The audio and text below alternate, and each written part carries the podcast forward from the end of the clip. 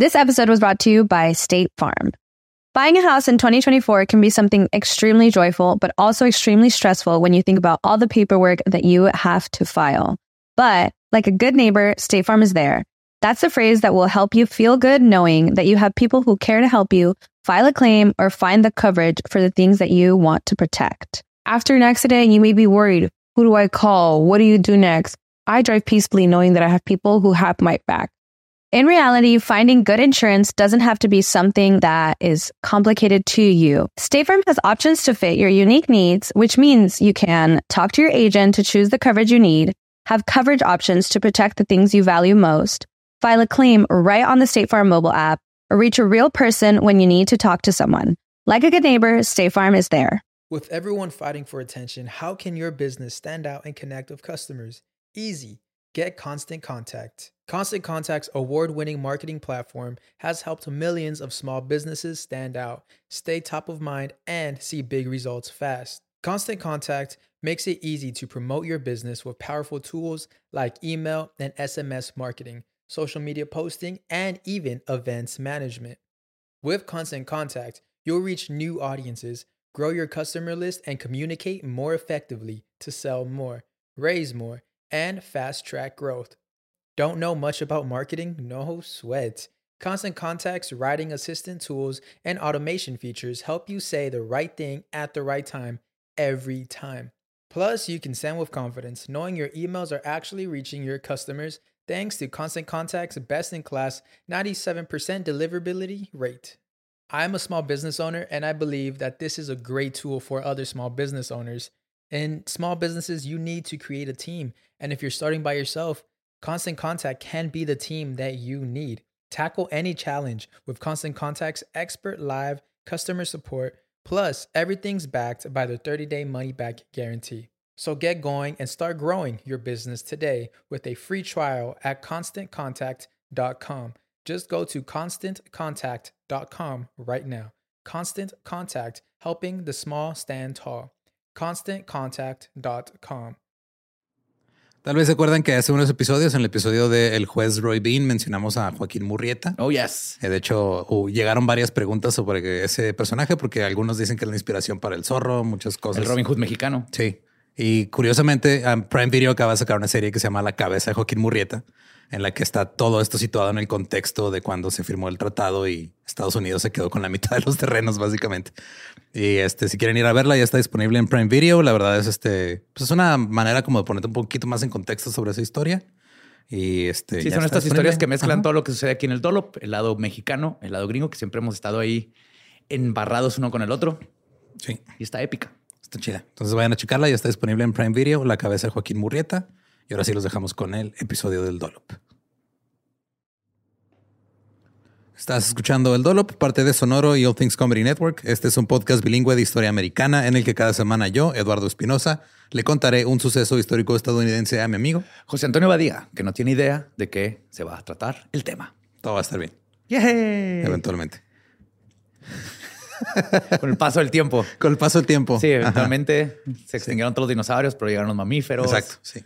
Y luego los changos sin pelo. Y luego inventamos la cerveza en botella. ¿eh? ¿Eh? Todo se arregló. El agua con radio funcionó bien hasta que se le cayó la mandíbula. ¿En qué ojo me pongo el parche? Malditos salvajes incultos. Pagaba 25 centavos a los niños de la localidad por cada perro o gato que le llevaran. No, espérate, ¿qué? El parque se hizo consciente, el parque probó la sangre, güey. Necesitaba- ¿De qué se va tan? Lo bueno es que nada más te trabas cuando lees, ¿verdad? Sí, sí, sí. —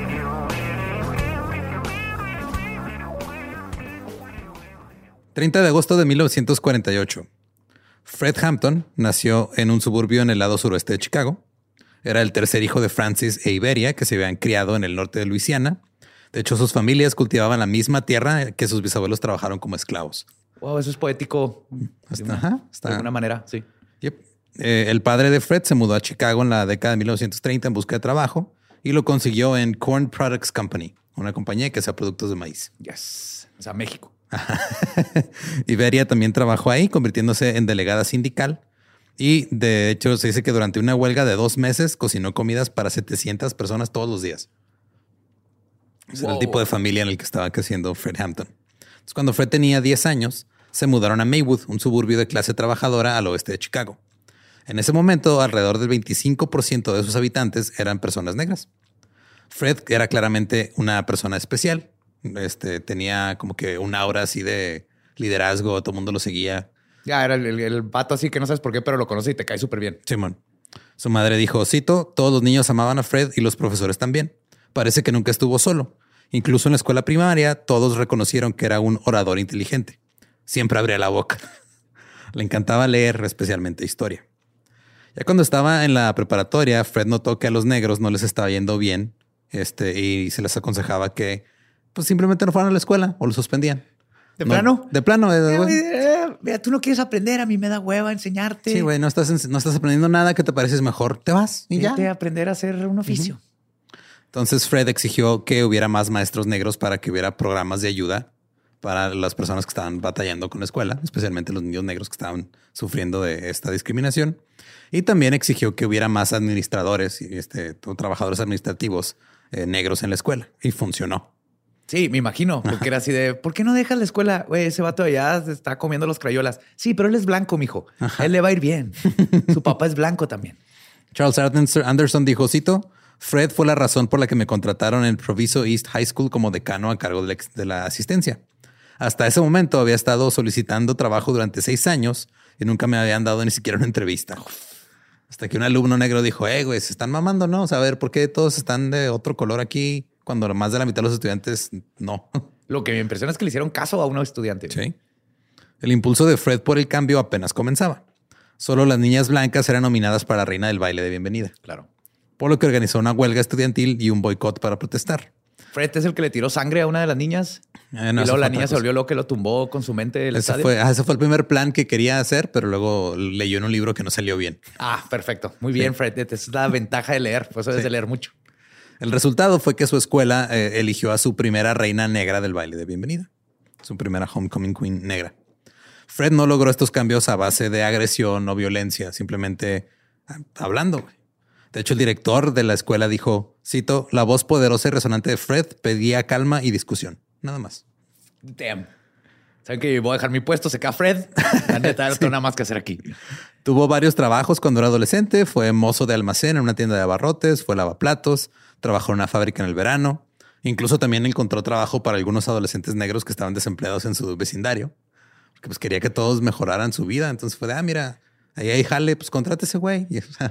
¿Quién es este Fred? güey? No mames. Impresionó a, a Village of Maywood para que financiara un programa de trabajo de verano para que pudieran este, darle trabajo a los adolescentes negros porque no les daban. No, o sea, no era como que el clásico que ibas a, ah, sí, voy a trabajar en el verano en la En feria, McDonald's o- McDonald's ajá. o lo que sea. Ah, pero eres negro, perdón, este, para ti no hay. Entonces Fred cambió eso. tienen escuela, tienen donde ganar dinero, no están en las calles, donde caen en, en las garras de la delincuencia. Sí, Fred era un líder nato completamente. Eh, y él ponía el ayudar a los demás por encima de sí mismo. Él decía, cito, si caminas por la vida y no ayudas a nadie, no has tenido mucho de una vida. Muy bien, Fred. En 1965, cuando solo tenía 17 años, comenzó el capítulo de jóvenes suburbanos del oeste de la NAACP, de la Asociación Nacional para el Progreso de las Personas de Color. Se dio cuenta que no había un capítulo de esa asociación ahí. Dijo, pues yo lo hago, güey. Tengo energía, tengo 17 años. Oye, si este capítulo termina con este güey haciendo Black NASA, te la voy a creer así. de- No, Ah, pero no me sorprendería. ah, no. Fred caminó con el doctor Martin Luther King. Estaba detrás del movimiento de- del, del, del doctor King. Pero un día, en Jefferson Park, durante una marcha, un alborotador le escupió en la cara a una mujer que marchaba. Es un güey que llegó a nomás, ah, estos negros que están haciendo aquí, fue y les escupió. Después de eso, Fred le dijo a King que no podía seguir marchando por la no violencia frente a turbas violentas. Tiene razón. En el otoño de 1967, Fred y Jim Ivory instaron una manifestación de jóvenes negros a ir a una reunión de la Junta de Maywood Village y exigir una piscina pública y un centro recreativo, porque las piscinas todavía estaban segregadas. Es el tiempo de las fotos estas donde se echaban cloro a las Sí, piscinas y ácido y cosas así. sí, para que se salieran. Se presentaron, pero la Junta no los dejó entrar a hacer su manifestación. Luego la policía de Maywood le- les lanzó las este, gases lacrimógenos y este Y se hizo un desmadre y empezó a correr una multitud y empezaron a romper ventanas. Y luego Fred dijo, wow, esto escaló rápidamente. Sí. Fred y Jim fueron arrestados y acusados de acciones de turba, mob actions o disturbios, básicamente, eh, por haber dado sus discursos y por haber llevado a gente a protestar. Después de su arresto, fue incluido en el índice de agitadores clave del FBI. Oh, oh. Esta era una lista de activistas que J. Edgar Hoover del FBI ordenó a los agentes que vigilaran de cerca, Personalmente. personalmente. A partir de ese entonces, Fred fue atacado por la policía de Maywood y arrestado por cualquier pendejada. A cada rato lo paraban cuando iba manejando. Claro, a buscar si te da el, el engomado ecológico. No trae, no trae el cinturón. Ah, no, todavía no hay ley, pero va De hecho, de hecho pasó. en pre- sí, este, vamos a poner una ley para arrestarlo. Entonces ahora todos tienen que traer cinturón de seguridad. Por no es mi Fred. culpa, es culpa de Fred Hampton. Hágansela de pedo a él. Eh, de hecho, le pasó tanto que dijo, ¿sabes qué? Ya voy a dejar de manejar. güey". Nada más lo paraban por existir. Al mismo tiempo, se formó el partido Pantera Negra en California. Usando leyes de portación abierta, portaban armas y vigilaban a la policía. Estaban reaccionando a los incidentes de brutalidad policial contra los afroamericanos. Los Black Panthers crecieron y crecieron y para el 68 se habían expandido desde Oakland hasta muchos otros lugares de Estados Unidos. Fred Hampton se unió en noviembre de 1968 y rápidamente ascendió de rango convirtiéndose en el presidente del capítulo de Illinois de los Black Panthers a sus 20 años. Yes. Ya estuvo con el doctor y todo y tiene, acaba de cumplir 20. Ajá. Los Black Panthers comenzaron un programa de desayuno para niños que ofrecía desayunos calientes gratis para los niños antes de la escuela. Fred era de, iba de un sitio a otro traba- este, trabajando con el programa de desayunos y aprovechaba para hablar con los niños sobre el movimiento y con los padres también. A los niños se les enseñaban canciones revolucionarias y pronto el partido Pantera Negra también estaba administrando clínicas de salud gratuitas en los vecindarios. Tú sabes cosas que debería estar haciendo el gobierno.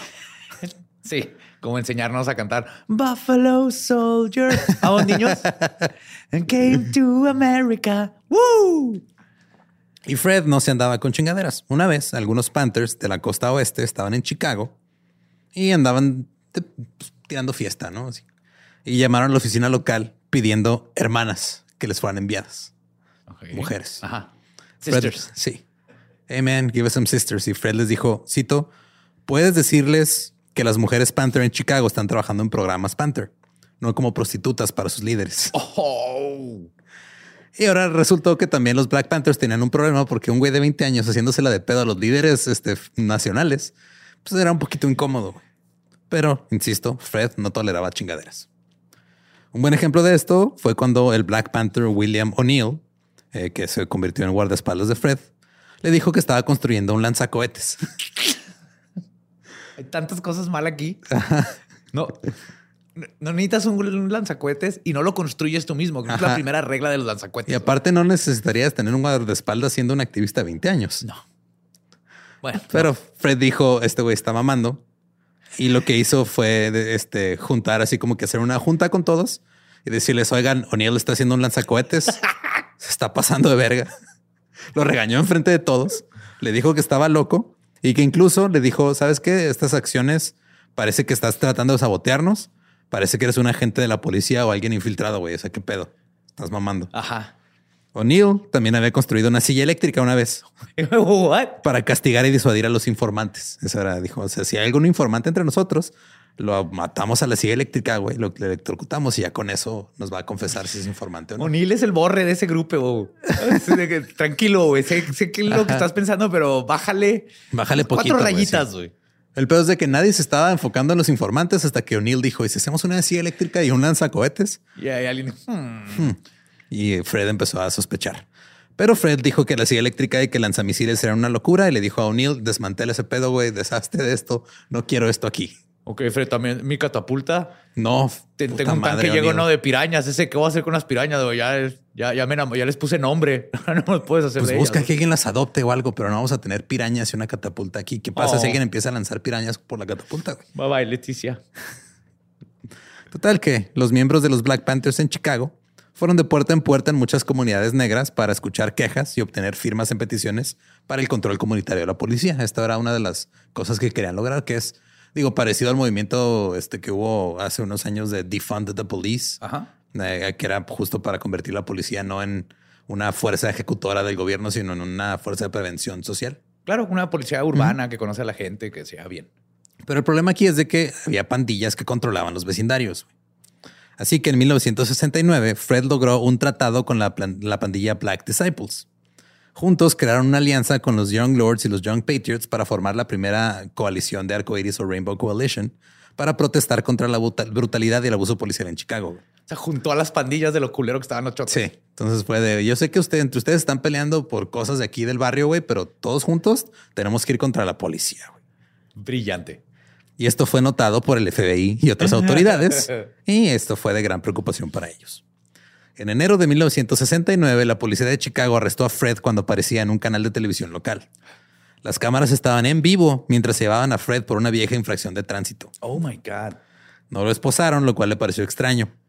Luego, cuando lo metieron a la patrulla, Fred notó que había una pistola en el asiento. Fred inmediatamente se dio cuenta de que esto era un setup, lo estaban incriminando. Sí, traía una pistola, le tuvimos Ajá. que disparar o algo así.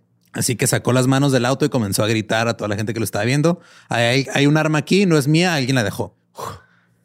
Y lo tuvieron que dejar ir, no pasó nada, güey. La policía no, no hizo nada ahí, nomás como que lo llevaron, lo incomodaron por unas horas y ya lo Qué soltaron. miedo. Y J. Edward Hoover ahí con su lingerie puesto todo enojadillo. Arr. Con Ya sus bragas. uno más. Sí. Sí, con sus braguitas todo Sus enojado. Cinco meses después, Fred fue juzgado por otro cargo. El verano anterior, un vendedor de helados había sido golpeado dentro de su camión. Le robaron 71 este, barras de, de helado y se les repartieron a los niños.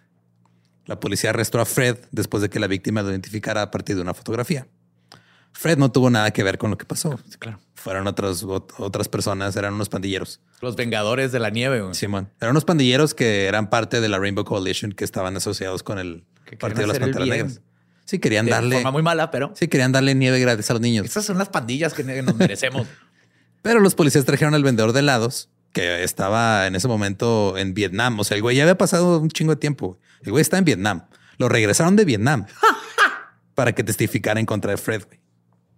Fred fue condenado y en su sentencia el fiscal le preguntó, cito, ¿cree que un medio legítimo de obtener lo que busca es la violencia armada o la revolución armada? Y Fred respondió, creo que si intentáramos cualquier otra cosa, terminaríamos como el doctor Martin Luther King, Uh, que ya había fallecido. ajá. Bueno, Sí, fallecido. lo habían fallecido. Ya lo habían fallecido. Fred fue condenado de dos a cinco años por un delito que no cometió, que además se cometió sin arma y en el que el valor de lo robado era muy bajo. güey. Y era nieve para niños. Ajá. Y aparte de esto, Fred no tenía antecedentes penales más que la vez que se lo querían llevar a media entrevista, güey. Porque el, E se implantarle pasó un un alto que arma, no se pasó. Fue una sentencia muy duro y poco usual este, para un crimen tan, pues, o sea, tan Sí, tan leve. insignificante. Sí, bueno.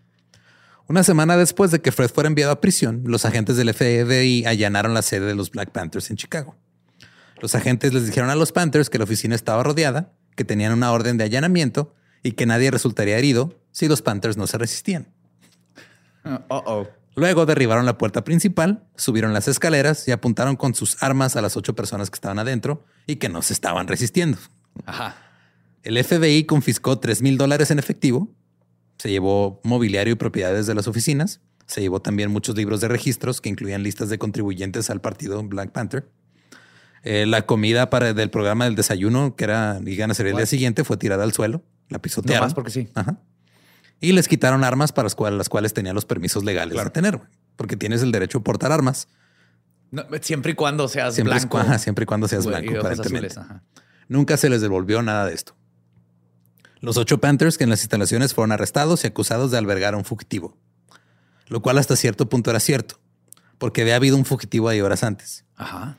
pero se había ido.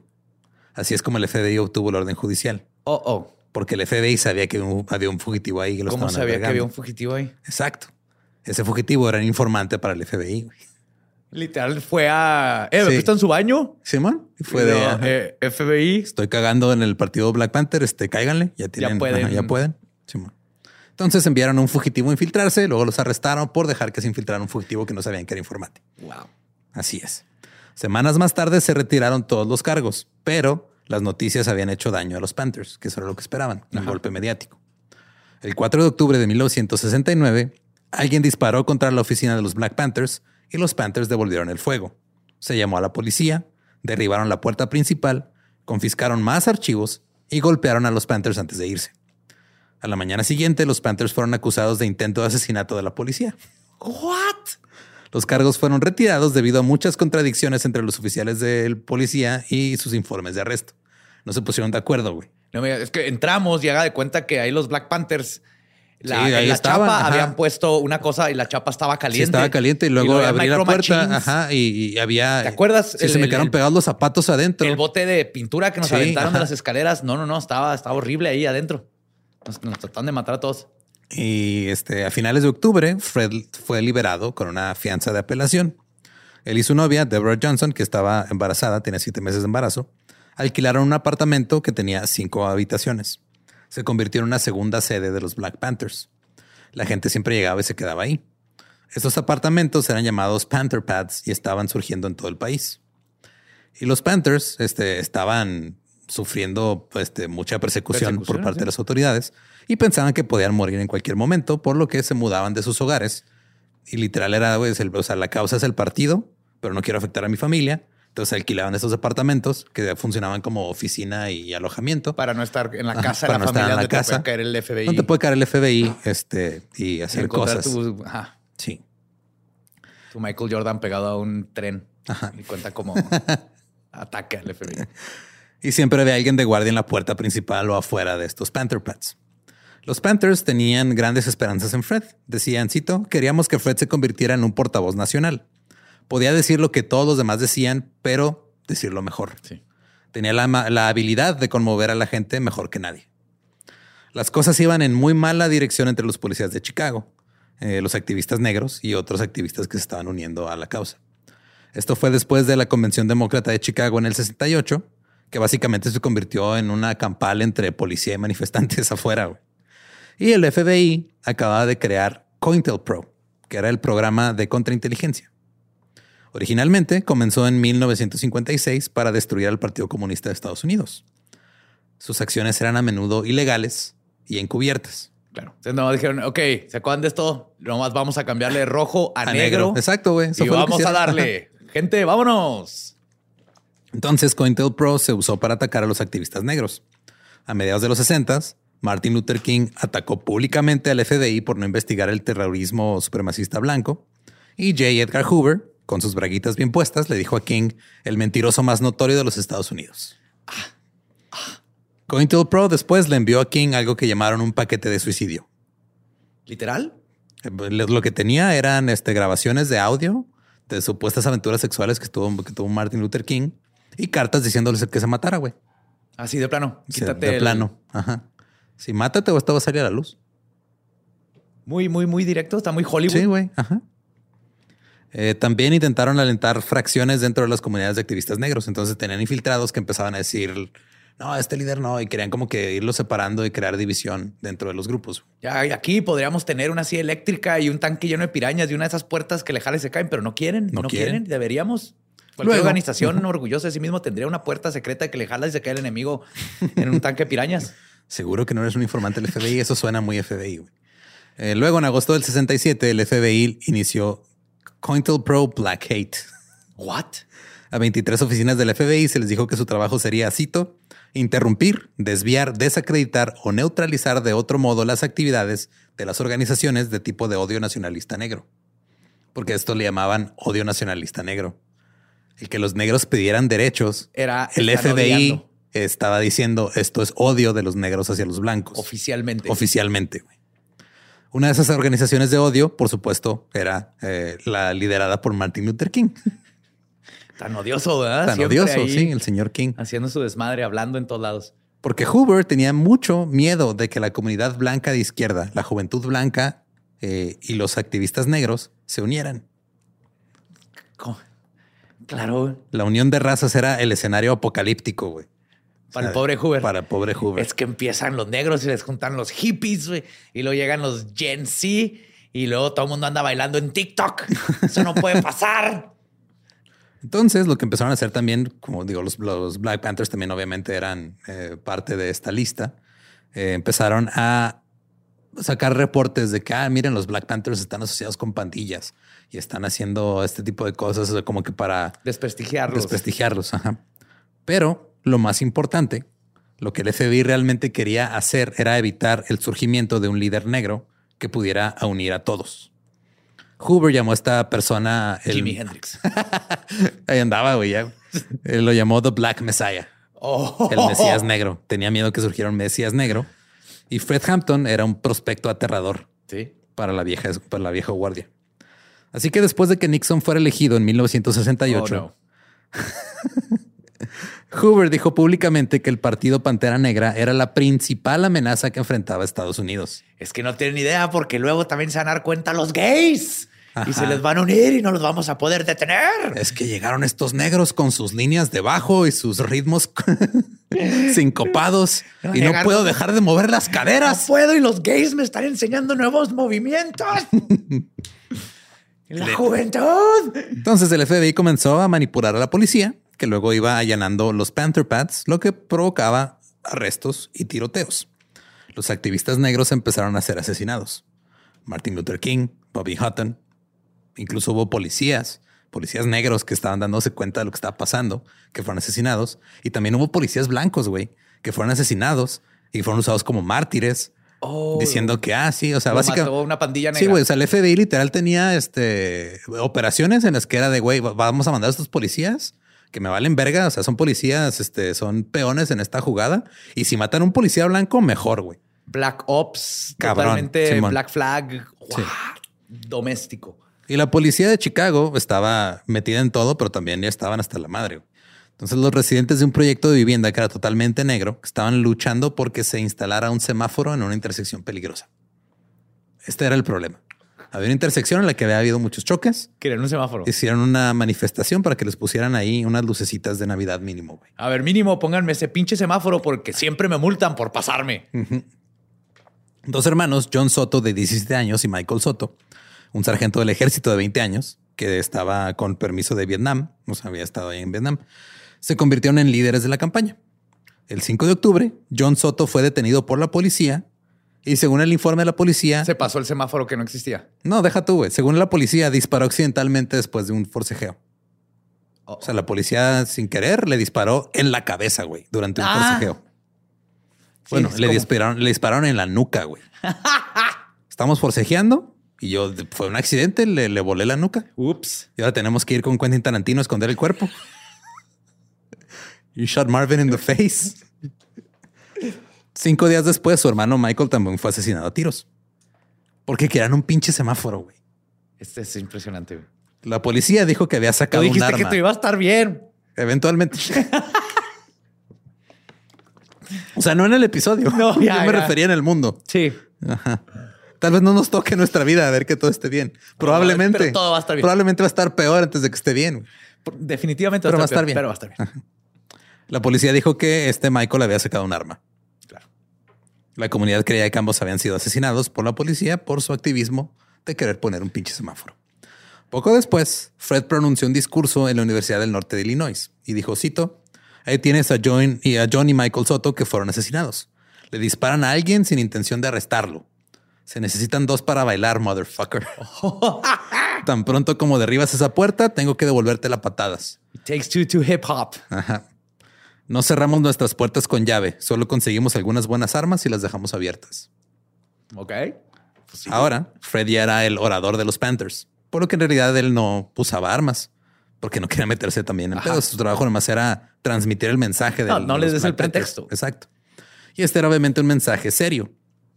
Al mes siguiente hubo un tiroteo y eh, eh, dos miembros de los Black Panthers eh, se estaban defendiendo de dos policías que empezaron a abrir fuego. Según el reporte de los Black Panthers, según el reporte de los oficiales, los Black Panthers nomás mataron a dos policías. No más porque sí. Güey, yo me la viviría con los guantecitos esos de nieve que nomás tienen, todos los cuatro dedos van en una y tienes así. Todo en mi vida, así con duct tape y candados para evitar así. Güey, no, ni, ni puedo No puedo. pistola. Ajá. Así vivo. Es más, no sabes ni cómo me limpio la cola. Es un pedo, pero vale la pena para que no me dispares en la nuca sin querer porque me caí. Ahora, mientras todo esto estaba pasando, pues Fred seguía con su libertad condicional o no, bajo apelación por lo del juicio del camión de helados. A finales de noviembre, el tribunal confirmó la condena por el robo del camión de helados y Fred comenzaría a cumplir su condena en 10 días. El 3 de diciembre era un día lento, algo frío, Por lo que pues, se fueron a comer. Fred se durmió mientras hablaba con sus padres por teléfono. Dije, ah, ya me van a arrestar, este, me van a meter a un lado un rato ahí a ver qué pasa. William O'Neill, este, el constructor de sillas eléctricas y lanzacohetes amateur, también andaba por ahí en el Panther Pad, pero se fue antes de que cayera la noche. Y a las 4 de la mañana, el Black Panther Louis Trulock estaba dormido en la sala cuando escuchó pasos en el pasillo y un golpe en la puerta principal. Trulock preguntó quién era. Alguien dijo Tommy y luego empezaron a escucharse disparos. Otro Panther dijo que escuchó dos golpes seguidos de disparos. La policía entró por la puerta principal. Ah, era la policía. Ajá. Harold Bell estaba en la sala y corrió al dormitorio de atrás para despertar a Fred. Pero los policías también entraron por la puerta de atrás. Bell sacudió a Fred, pero no podía despertarlo. Bell luego se arrastró hacia la esquina para evitar ser alcanzado por los disparos que estaban volando por todo el apartamento. Un pantera negra, el que le decían Doc, trató de despertar a la gente en el primer dormitorio, gritándoles que se agacharan mientras se escuchaban más disparos. Luego a Doc le dispararon y comenzó a gritar de dolor. Oyó que los demás en la habitación hacían lo mismo. Y escuchó una puerta, eh, una voz, perdón, desde, la puerta decir, los tenemos, los tenemos. Después de eso, la voz dijo, cito, si los panteras negras matan a la policía, la policía matará a los panteras negras. Se le ordenó a Doc que se pusiera de pie y saliera. Cuando tropezó, la policía le dijo, levántate, N palabra. Se arrastró hacia arriba y salió cojeando de ahí. Deborah Johnson, la novia de Fred, que ahora tenía ocho meses de embarazo, también sacudió a Fred para despertarlo, pero Fred seguía sin despertar. Se subió encima de él para protegerlo de las balas. Wow. O sea, la mujer, la novia embarazada de Fred estaba encima de él protegiéndola con, Con el bebé. con todo y bebé. güey. La cama estaba, o sea, le estaban disparando tanto a la cama que parecía que o sea, se sentía que estaba temblando. güey. Louis Trulock fue empujado al suelo en la sala y pateado en los huevos. Eh, Cito Ese dijo es procedimiento policíaco. Sí, procedimiento ¿eh? le lees, le sí, lees sus derechos y luego lo pateas Lo en los huevos. huevos, y luego ya le ofreces que puede tener un abogado. Así es. Eh, cito, fue como un tiroteo planeado. Se trasladaron a posiciones estratégicas. Parecía durar para siempre. La policía definitivamente sabía lo que estaba haciendo. Escuché más disparos desde el dormitorio de atrás. Me di cuenta que eran disparos de una pistola. Luego escuché a la policía gritar, ese es Fred, ese es Fred Hampton, ese es Fred Hampton. El tiroteo se detuvo cuando alguien más en el dormitorio gritó, tenemos una hermana embarazada aquí. Oh, bueno, mínimo. Sí. Luego, dos policías entraron al dormitorio, sacaron a Deborah de la habitación y Fred todavía estaba acostado en la cama, pero dicen que no había nada de sangre en él. Un oficial de policía sacó a Bell del dormitorio, lo empujó al suelo boca abajo y lo esposó. La policía empujó a todos a la cocina. Un policía le dijo a Luis, el que le patearon los huevos, ahora no podrás tener hijos.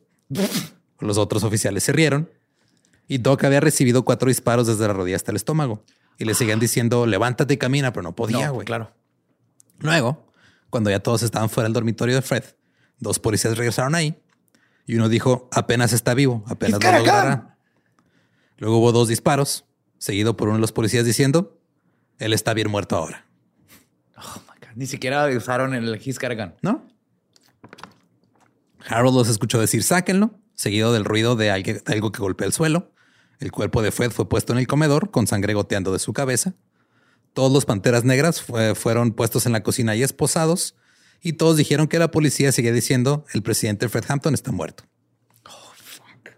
Otro Panther, Mark Clark, estaba muerto también en la sala, le habían disparado en el corazón.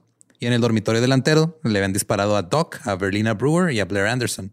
A Brenda Harrison le habían alcanzado las balas en la sala y Doc estaba mal herido, estaba cubierto de sangre y la policía le seguía diciendo que se pusiera de pie para esposarlo, pero no podía. Y Harold Bell era un veterano de Vietnam y él dijo esto fue una redada, esto fue una operación militar, este pedo fue Totalmente planeado". es un Ajá. ataque SWAT team para cuando hay alguien adentro con armas. Sí, y dijo la policía se estaba desplazando a posiciones ventajosas bajo fuego de cobertura y así ganaron el control del apartamento. Los Panthers fueron llevados al hospital y esposados a las camas. La policía se negó a permitir que el abogado Black Panther los viera, lo cual era una violación de la ley estatal de Illinois. Fueron procesados al día siguiente. Digo, es lo menos que han violado hasta ahorita. Su derecho a un abogado. Mientras tanto, la policía no selló el apartamento de Fred, por lo que los abogados que trabajaban para las Panteras Negras formaron un equipo de pruebas y reunieron balas y casquillos. Y todo esto fue grabado por un cineasta que era amigo de los Black Panthers ahí en Chicago y grabó todo. Spike Jones. Andaba ahí, pues era Spike Lee sería, ¿no? Más Ah, sí, que cierto. Spike- más que Spike Jones. Sí, dejó de grabar con los de Jackass para irse a Parece grabar. acá. Ese güey no le tiene miedo a nada. güey. Bueno, es que está Spike Jones y luego hay un Eh, Spike Jones que es este. Spike Jonesy, que es el de Sí, es Beastie. Boys, que de hecho estaba pensando en él. O sea, no estaba pensando, estaba pensando en Spike Lee. No sé por qué pensé en Spike Jonesy y luego y me fui a por Spike, Jones. Ajá. Todo mal. El fiscal estatal de Illinois, de apellido Hanrahan, realizó una conferencia de prensa. Dijo que los Panteras Negras dispararon tan pronto como los policías se anunciaron desde varias habitaciones. La policía había dejado de devolver el fuego tres veces y les dijo a los Panthers que salieran, pero los Panthers simplemente gritaban dispárenles. Según Hanrahan, este fue un ejemplo de la, cito, perversidad extrema del partido Pantera Negra. Hanrahan hizo exhibir las armas de los Black Panthers que estaban incautadas y dijo, las puso frente a él, lo cual era una violación de los procedimientos policiales Ajá. que establecían que las armas confiscadas debían ser inventariadas Yes. y llevadas directamente al laboratorio criminal para preservar la evidencia. Exactamente. Tienen que sacar huellas y Sí. disparó. Nos dijo, miren, tenían estas armas. Están. Está muy mexa, ¿verdad? Esto. Sí, güey. Hanrahan dijo que Fred tenía una calibre 45 y que la apuntó a un oficial. El sargento Daniel Groth, el líder de- policial de la redada, dijo que había seis o siete Panthers disparando durante 10 o 12 minutos. La madre. También dijo, si se intercambiaron 200 tiros, eso no fue nada. Otro oficial dijo que Fred le disparó tres veces desde el dormitorio trasero y más tarde la policía diría que Fred también les disparó con una escopeta. Todos serían acusados de tentativa de asesinato de un policía. No, yo estaba ahí, su señoría. Y entonces entramos y Fred salió, traía un ataúd en el hombro y traía una metralletota, estaba disparando y luego el ataúd sacó más metralletas porque resulta que les traía guardadas. Lo bueno que estábamos preparados, su Una señoría. pantera negra voló sobre mí. voló un auto con su rayo láser. Ay, güey. Pero no todos los policías se estaban comprando la historia contada en la conferencia de prensa. El sindicato de policías negros realizó una conferencia de prensa la noche de la redada y dijo que Fred había sido asesinado por la de policía. plano. Los Panthers hicieron una conferencia de prensa y dijeron que Fred recibió un disparo mientras estaba dormido. Llevaron a los reporteros a un recorrido por el apartamento para mostrar la evidencia del tiroteo. Todas las balas estaban apuntadas hacia una sola dirección, güey. No había evidencia De que de fuego cruzado, Para nada. para nada. La autopsia de Fred fue realizada por un médico con una licencia médica temporal de Illinois. Había dos heridas de bala en la cabeza de Fred, pero nunca revisó este, el- los contenidos del estómago ni realizó una toxicología en la, sa- en la sangre. Sí, porque te decir, qué chingo se, qué NyQuil se tomó porque cómo no te despiertas. Los Panthers tuvieron su propia autopsia realizada por un ex forense del condado de Cook con la presencia de dos médicos y un abogado. Descubrió que ambas heridas en la cabeza provenían de balas disparadas desde el lado, lado superior derecho de la cabeza en dirección hacia abajo. O sea, alguien parado sobre Tiros de gracia. Y se encontró en su sangre una dosis alta de Seconal, un barbitúrico, suficiente para dejarlo inconsciente o muy somnoliento. Oh, shit. Fred no, Fred no tomaba ni ni hacía No, drogas no, ni nada, güey. Luego, los Panthers hicieron que un destacado experto en armas de fuego examinara la escena del crimen. Concluyó que además de dos agujeros de bala en la puerta principal, 80 o más disparos provinieron de la policía. El segundo Panther que cayó muerto fue el único que le disparó a la policía, ya que cayó después de recibir de, de- o sea, lo, lo mataron de un disparo, pero él alcanzó a disparar para defenderse. Sí, aparte está respondiendo balazos. O sea, fue knock knock. ¿Quién es? 357, motherfucker. Pa, pa, pa, pa, pa. y se concluyó que el sargento Groth fue quien disparó primero. Un columnista del Daily News fue al apartamento y escribió esto en, en un artículo. Cito, el fiscal estatal dice que fue solo por la gracia de Dios que sus hombres escaparon con rasguños en su redada antes del amanecer en un apartamento de los Black Panther. Sí, Fred se astilló. Esa puerta no estaba bien lijada y uno casi se pega en la esquinita de en la espinilla. Imagínate, ¿saben lo que duele, verdad? Había una mesa ahí como que en la oscuridad y mi oficial se Y, y alcanzó. dejaron legos tirados por toda la casa. muchos legos tan, tan peligrosos estos Black Panthers. De hecho, parece que los milagros ocurrieron. Las balas de los Panthers deben haberse disuelto en el aire antes de golpear a alguien o a algo. O eso, los Panthers están disparando en la dirección equivocada, es decir, a sí mismos. Traían las, traían las armas al revés. Sí, güey. Los Black Panthers no saben usar las armas, no es nuestra culpa, su señoría. Sí, pero es el artículo periodístico más pasivo-agresivo. Lo amo. Ahora, los Panthers le abrieron el apartamento a cualquiera que quisiera verlo. Fue de vengan a ver este pedo. O sea, nosotros no tenemos nada que ocultar. güey. Dirigieron recorridos para la prensa, para los vecinos del barrio, para líderes cívicos. Eh, de hecho, este, ya hasta parecía museo. güey. Se ve gente que se formaba nomás para ver qué había pasado. Wow. Había casi 100 agujeros de bala en las paredes del apartamento donde la policía había disparado contra los Panthers y ninguno en las otras paredes, lo que habría ocurrido si los Panthers hubieran disparado de vuelta. Claro. La gente hacía fila afuera como si fueran a ver una película. güey. No mames. Una anciana que recorrió el apartamento dijo, esto fue un linchamiento. Los recorridos llevaron al público a exigir una investigación independiente. O sea, tanta gente fue a ver lo que había pasado. Que ya no podías esconderlo. que no, ya- o sea, ¿qué, qué- qué pasó aquí? El Chicago Tribune respondió con varias páginas de entrevistas exclusivas con policías de la redada y contaban historias detalladas de lo que sucedió. El artículo venía con una imagen de una puerta con dos puntos negros, este, así en un círculo así marcados, que decían que eran los agujeros de bala de los Black Panthers que le dispararon a la policía. Esto es el artículo. Ajá. Al día siguiente, los periódicos de la competencia del Tribune publicaron historias que mostraban claramente que esos agujeros eran clavos, güey, que habían estado ahí colgando algo. Ni siquiera encontraron agujeros. En, en 200 agujeros ni siquiera le atinaron a dos de bala. Nope. Luego, Hanrahan contrató a carpinteros para construir una maqueta de madera del apartamento, o sea, así literal, casi de tamaño real, Ajá. y filmó a los oficiales una recreación de la redada, güey. Esto fue transmitido en una estación de televisión local. Y el sargento Groth, en el video, está volteando siempre como que, que- Como Para que le digan qué que hacer. le- para que le digan qué hacer, esperando direcciones. ¿Línea? Vas a valer verga. No, ¿cuál era? Ah, perdón. eh, ¿Tienes derecho a qué? Ajá. Ah, sí, sí, sí. Pero es que en este momento yo lo pateaba en los huevos. ¿No lo pateaba en los huevos? Que esto, esto no es lo que... Bueno, está bien. Pero no funcionó. Tanta evidencia contradictoria llevó al Departamento de Justicia a convocar a un gran jurado federal para posiblemente acusar a la policía y sus supervisores, incluido Hanrahan. Pero por supuesto, en el gran jurado de 23 miembros, solo dos eran negros. Sí. Un experto en armas de fuego del FBI testificó que los dos cartuchos de escopeta que según el laboratorio criminalístico de la policía de Chicago provenían de una escopeta Panther, en realidad fueron disparados con la escopeta de un policía. Dijo que los Panthers solo dispararon una vez y que la policía disparó al menos 90 veces. Oh, El gran jurado emitió un informe de 132 páginas, pero no acusaron a nadie. ¿What? El informe se, de hecho, se- el informe se cagó en las, en las panteras. O sea, estaban así, estos güeyes están mal y la chingada. La policía hizo un desmadre, pero ustedes están de la verga. Así de fácil. Sí, güey. Diciendo que solo buscaban persecución policial y donaciones. O sea, ellos nada más buscan que la policía los persiga para buscar dinero, diciendo que la policía los persigue. Ahí está, se, se guardan ahí en sus nidos para que les, se los llenemos de plomo y luego nos quieren cobrar las balas y todo. Eso Sí. es lo que buscan. Y el, el informe también decía, cito, "Eh, quizás la respuesta corta es que los grupos revolucionarios simplemente no quieren que el sistema legal funcione. Finalmente, el gran jurado desea reconocer las invaluables contribuciones de investigación de la Oficina Federal de Investigaciones, o sea, del FBI. FBI, ajá. Sin la cooperación, el profesionalismo y la competencia de esta agencia, el gran jurado no podría haber completado su tarea. Damn it. Todo esto es pedo del FBI.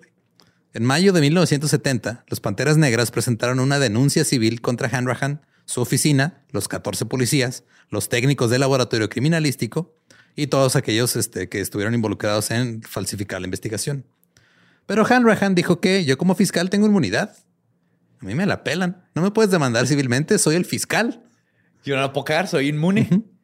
Eh, tras la presión pública en junio de 1970, el juez principal del Tribunal Penal del Condado de Cook, Joseph Power, nombró a un fiscal especial. Ahora, el juez Joseph Power era un juez de derecha y no estaba de acuerdo con la causa de los Black Panthers. El fiscal especial criticó al juez por su actuación en el caso. Así que el juez respondió multándolo por desacato. No me gusta lo que dices de mí. Pues Te va a multar. Ajá, sí, este, yo sé que lo dije, pero pues te vale verga, ¿no? Dame dinero. Wow. Eso es poder. Uno cree que el poder es tener dinero. No, el poder es poder multar a alguien porque Ajá. no te gusta lo que dijo de ti. Luego el juez cortó los fondos del fiscal especial y nombró al jefe de la policía estatal para investigar al fiscal especial. Finalmente, el gran jurado anunció que se había emitido una acusación. El juez Power respondió ordenando que se sellara la este, acusación y se suprimiera. Y el Consejo de Abogados de Chicago y la Asociación de Abogados de Chicago condenaron la conducta del juez.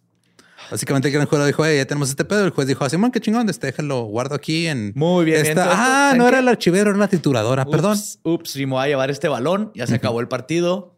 Bye. ¿Cuánto íbamos? No importa, ya se acabó el partido. Sí. Pero esto no había terminado. En agosto de 1971, la acusación del gran jurado de la Corte Suprema de Illinois acusó a Hanrahan, a los 14 policías de la redada y al personal policial que llevó a cabo la investigación de, cito, a sabiendas y deliberadamente, de manera fraudulenta y engañosa, conspiración, combinación, confederación, acuerdo para obstruir la justicia. Jala, que, que es difícil nombre de, de álbum, pero es Sí. muy bueno. Pero todo esto fue para este, o sea, eh, acusándolos de impedir el procesamiento penal del sargento Daniel Groth y de todos los demás y de obstruir la defensa penal de los sobrevivientes del ataque. Pero por supuesto, el 3 de febrero de 1972, el juez federal Sam Perry desestimó los cargos contra Hanrahan y con toda su gente, diciendo que tenían inmunidad total. O sea, de plano, es, les pasó el. Ajá, sí. Como tiró, rodó dados. Sí, no, mira, está 20. haciendo changuitos, no lo puedes acusar de No, nada. ah, ah. está haciendo changuitos. Sí, de aquí lo- aparte, ustedes no traen verde. Ustedes no traen verde. De hecho, los vamos a pellizcar a todos porque no traen verde hoy.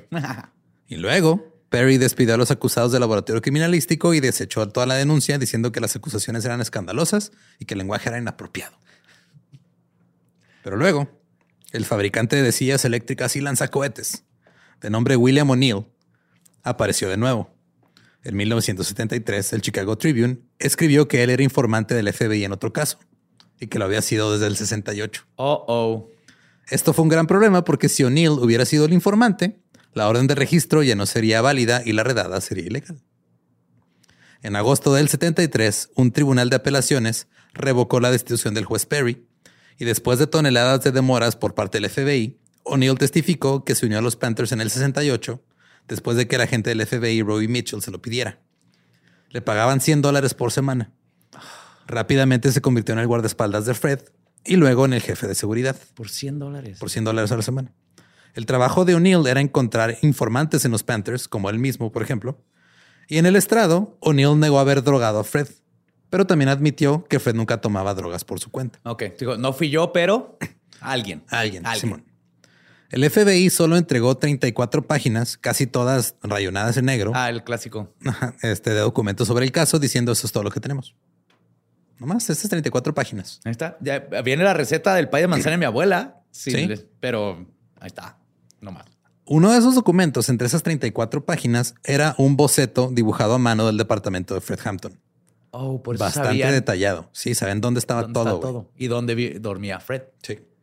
El agente Mitchell testificó que O'Neill era el soplón y que había proporcionado pruebas para la redada. Además, los memorándums de un agente Johnson revelaron que a la policía se le había dado la información y que estaban planeando un curso de acción.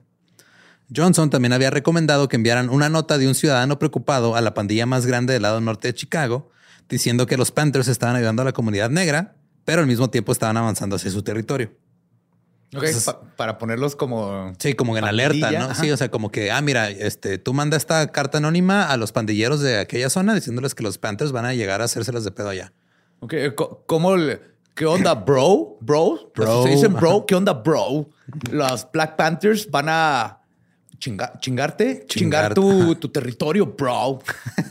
¿Voy bien? ¿Voy bien, Johnson? Sí, vas, vas, vas muy bien. Atentamente, los... No le pongas Jeff, maldita sea. No, nadie se llama Jeff. Dame otra hoja, por favor.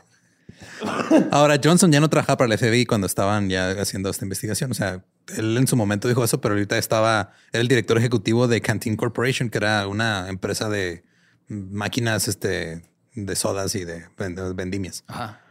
En ese momento, el alcalde lo nombró presidente para la Junta de Policía de Chicago, que decidía sobre las denuncias civiles de brutalidad policial.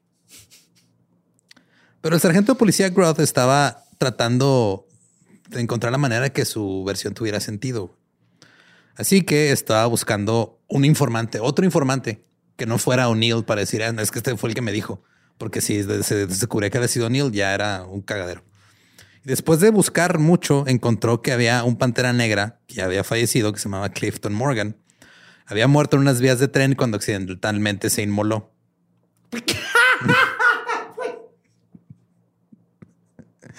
¿What? Eso es lo que decía el reporte, güey. Este güey se inmoló accidentalmente en unas vías del tren. Alguien le salió mal el plan ahí, güey. Si tú lo vas a llevar, lo vas a amarrar en las vías del tren. Ajá. En lo que venga el tren, le vas a hacer. y lo ok. Y lo, ¿Por qué lo quemaste, pendejo? ¿Por qué lo quemaste? Algo salió mal en Sí. ese plan. Entonces dijo, ah, no, es que ese era mi informante y luego este, se, Accidentalmente se accidentalmente se inmoló solo en las vías del tren. Ya sabes, las vías del tren, cómo, cómo inmolan Sí, sí. gente. Los Black Panthers se disparan a sí mismos este, con las armas al revés y se inmolan en el tren. Ah, Sí, sí, sí, sí.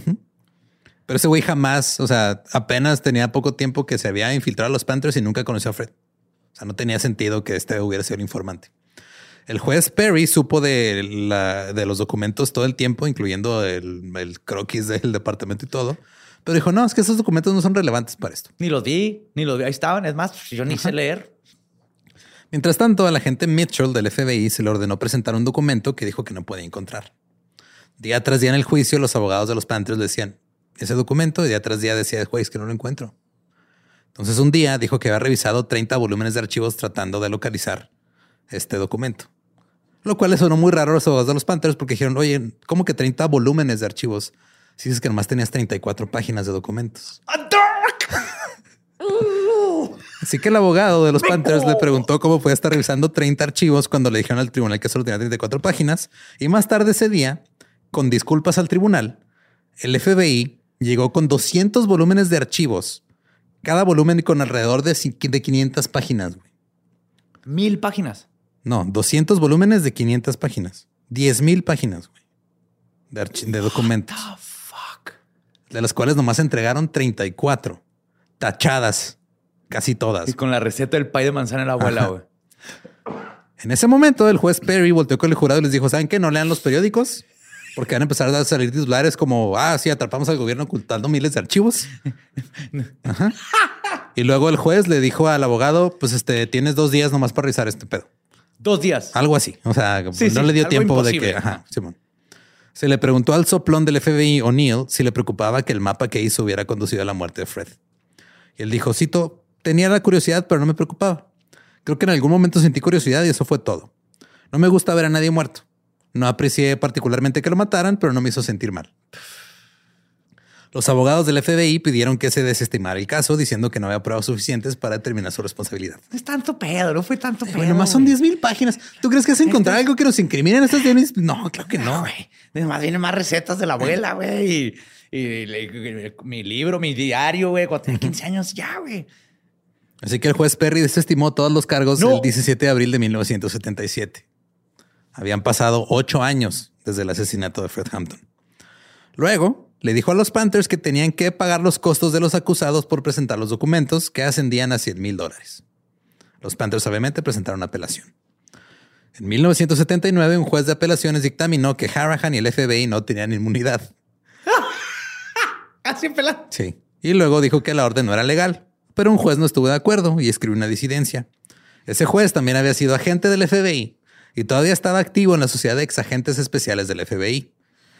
El FBI entonces le pidió a la Corte Suprema que llevara el caso, pero dijeron, no, no, gracias. Estamos este, ocupados con otras cosas. Ustedes hagan su pedo. Güey, solo una cosa buena ha salido del pinche FBI, güey. Los X-Files. Y ya, fuera Y de ya. eso. ajá. Que son los que resolvieron cómo se inmoló ese güey en las vías Yo del creo, tren. De seguro andaba Mulder investigando, güey. Es que, ¿cómo pasó? Eso no, no tiene sentido. No, Scully. Entonces, Esto fue racismo y conspiración del gobierno contra negros. Ni yo me la creo. Entonces, el segundo juicio comenzó en 1980 y siguió. Y en 1982 se reveló que el abogado del FBI había tratado de coaccionar a la madre del güey que se inmoló Hey, Jesus Christ. para que dijeran que sí era informante del FBI. El abogado del FBI fingió que no era un abogado e intentó que ella firmara una declaración. La ciudad vengo a ponerle el filtro nuevo de su refri. Sí. Puede firmar aquí y aquí, doble copia, presta su identificación. Es, es- es normal siempre para los filtros que cambiamos de los refris. Después de esta pasadez de verga, el abogado del FBI fue despedido o obligado a renunciar. No sabemos. Muy poco después de eso, el FBI, la ciudad de Chicago y el condado de Cook acordaron dividir el costo de un acuerdo de 1.85 millones de dólares. Se dividiría entre los sobrevivientes de la redada y las familias de Mark Clark y Fred Hampton. El fiscal estadounidense dijo que el acuerdo no implicaba culpabilidad, solo era para evitar otro juicio. Toma este dinero para que ya no, no me ¿Para qué digas que yo estar hice- chingando? Sí. No, esto no quiere decir que yo lo hice, ¿eh? Yo no hice nada. pero toma este dinero. ¿Estamos bien? Todo perfecto. Pendejo. En abril de 1900, en abril, en abril de 1989, William O'Neill fue entrevistado y dio una declaración muy, muy, muy rara. güey. Dijo, cito, Fred Hampton drogado, nunca conocí bien a Fred, lo traté durante aproximadamente 16 meses, estuve con él en muchas situaciones diferentes, yo nunca supe que Fred tomara drogas. Y para ir un paso más allá, Fred no toleraría que nadie fumara marihuana cerca de él. Y no creo que ninguno de nosotros en la jerarquía del partido este, de Pantera Negra lo hiciera, ni se atreviera a emborracharse o beber, por lo que el alcohol y las drogas estaban prohibidos. En, cuanto- en cuanto a los rumores de que estaba drogado esa noche, a menos que estuviera tomando algún tipo de medicamento, creo que, creo que era solo una pregunta retórica, creo que fue inventado. En cuanto a la insinuación de que yo o alguien más en la casa lo hubiera drogado a Frank, digo, Fred Ham- Hampton, no lo creo. Simplemente no hay manera. Fred era el tipo de persona que no tendrías que drogar de todos modos. Siempre estaba cansado. Podía subirse a un automóvil y no podemos andar dos cuadras sin que se quedara dormido. Quiero decir, o sea, era una persona de alta energía, pero funcionaba muy bien con poco combustible y donde quiera se sentaba se quedaba dormido, aunque siempre andaba bien descansado. Nunca he creído eso.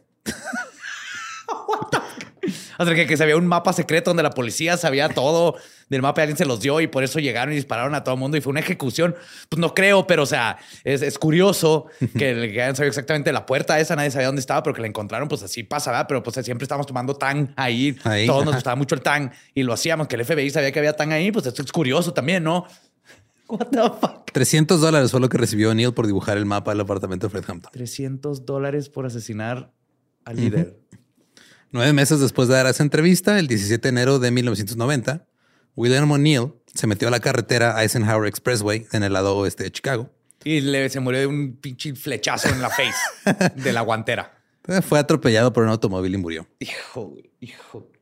Se dictaminó como un suicidio. O sea, el güey caminó al tráfico y se mató. güey. ¿Así se sucedió? Ajá. El abogado y autor de los Black Panthers, Jeffrey Haas, le preguntó a la madre de Fred en el 2009, después de todos estos años, ¿qué crees que demostró nuestra demanda? Y ella respondió que se salieron con la suya. Eh, de hecho, hay una película que salió hace un par de años que se llama Black, este, eh, Judas and the Black Messiah. Que ¿De eso se trata? De eso se trata. Es de Fred Hampton y William O'Neill, Oh. que es lo que le decía ahorita Ram, que este Daniel Kaluuya se ganó el Oscar por Sí. su interpretación de Fred Hampton. Este no la he visto, dicen que está Yo muy tampoco. buena, pero básicamente es una dramatización de, de esto que pasó con el asesinato de Fred Hampton. Este, si quieren escuchar el episodio en inglés, es el episodio 114, Black Panther Fred Hampton, eh, y que ahí te demuestra que pues, todo está de la verga. Sí, güey. Sí, sí, sí. Cuando el gobierno quiere chingarte, te van a chingar. O sea, güey, así de que, de que de plano el FBI diga que la mayor amenaza es gente peleando por sus derechos civiles. Y, y juntándose, güey. Cuando se den cuenta que están peleando por lo mismo, se nos van a juntar y se nos van a hacer bolita. Es lo mismo que están haciendo ahorita, güey. O sea, igual, igual. es increíble cómo de repente este, lees a gente de eh, así extrema derecha o extrema izquierda y están pidiendo prácticamente lo mismo, pero, Pero no, pero lo separan este, ciertos valores que de- pueden ser negociables hasta cierto punto. Y, y nombres inventados, güey. Izquierda, derecha, cosas de hace 200 años, güey. Este, No, no, no Está- aprendemos. sí, es un desmadre. Dinos, dinos qué nos va a pasar Eh, por no aprender. Todo va a estar bien. Pero sí, Fred Hampton iba a inventar la Black NASA, pero pues No se pudo. no se pudo. Se chingó la rodilla. En un flechazo de la rodilla Un flechazo, sí. que lo inmoló. en un paracaídas, güey. Sí. Eh, recuerden que si quieren este, escuchar el episodio en inglés, es el 214, el Black Panther Fred Hampton. Si nos quieren seguir en redes, estamos como arroba el Dolop. Yo estoy como arroba ningún Eduardo. Ahí me encuentran como el va diablo. Y pues, si no conocen su historia, este, están condenados a no saber que todo esto lo planeó J. Edgar Hoover mientras usaba braguitas de mujer. ¿Estás listo para convertir tus mejores ideas en un negocio en línea exitoso? Te presentamos Shopify. Tal vez no lo sabías, pero nuestro podcast More Than Mamis es un negocio y lo empezamos por supuesto para desahogarnos y hablar sobre la maternidad, no para convertirnos en expertas de ventas y del e-commerce. Así que sí, necesitábamos ayuda para vender nuestro merch y poner en marcha nuestra tienda. ¿Y cómo suena con Shopify? Llegó otra venta. Shopify es la plataforma de comercio que está revolucionando millones de negocios en todo el mundo. Ya seas un emprendedor desde tu casa o desde donde sea, Shopify es la única herramienta que necesitas para iniciar, administrar y hacer crecer tu negocio sin dificultades. Con Shopify puedo gestionar pedidos, envíos y pagos desde cualquier lugar, brindándote toda la información y estadísticas de tus ventas al detalle. Regístrate para un periodo de prueba con tan solo un dólar al mes en shopify.com barra sonoro, todo en minúsculas. Ve a shopify.com barra sonoro para llevar tu negocio al siguiente nivel. Shopify.com barra sonoro. ¿Estás listo para convertir tus mejores ideas en un negocio en línea exitoso? Te presentamos Shopify. Tal vez no lo sabías, pero nuestro podcast More Than Mamis es un negocio y lo empezamos por supuesto para desahogarnos y hablar sobre la maternidad, no para convertirnos en expertas de ventas y del e-commerce. Así que sí, necesitábamos ayuda para vender nuestro merch y poner en marcha nuestra tienda. ¿Y cómo suena con Shopify? Llegó otra venta. Shopify es la plataforma de comercio que está revolucionando millones de negocios en todo el mundo. Ya seas un emprendedor desde tu casa o desde donde sea, Shopify es la única herramienta que necesitas para iniciar, administrar y hacer crecer tu negocio sin dificultades. Con Shopify puedo gestionar pedidos, envíos y pagos desde cualquier lugar, brindándote toda la información y estadísticas de tus ventas al detalle. Regístrate para un periodo de prueba con tan solo un dólar al mes en shopify.com barra sonoro, todo en minúsculas. Ve a shopify.com barra sonoro para llevar tu negocio al siguiente nivel. Shopify.com barra sonoro. I'm Victoria Cash. Thanks for calling the Lucky Land Hotline. If you feel like you do the same thing every day, press 1. If you're ready to have some serious fun for the chance to redeem some serious prizes, press 2. We heard you loud and clear. So go to LuckyLandSlots.com right now and play over 100 social casino-style games for free. Get lucky today at LuckyLandSlots.com. Available to players in the U.S., excluding Washington and Michigan. No purchase necessary. VGW Group. Void prohibited by law. 18 plus. Terms and conditions apply.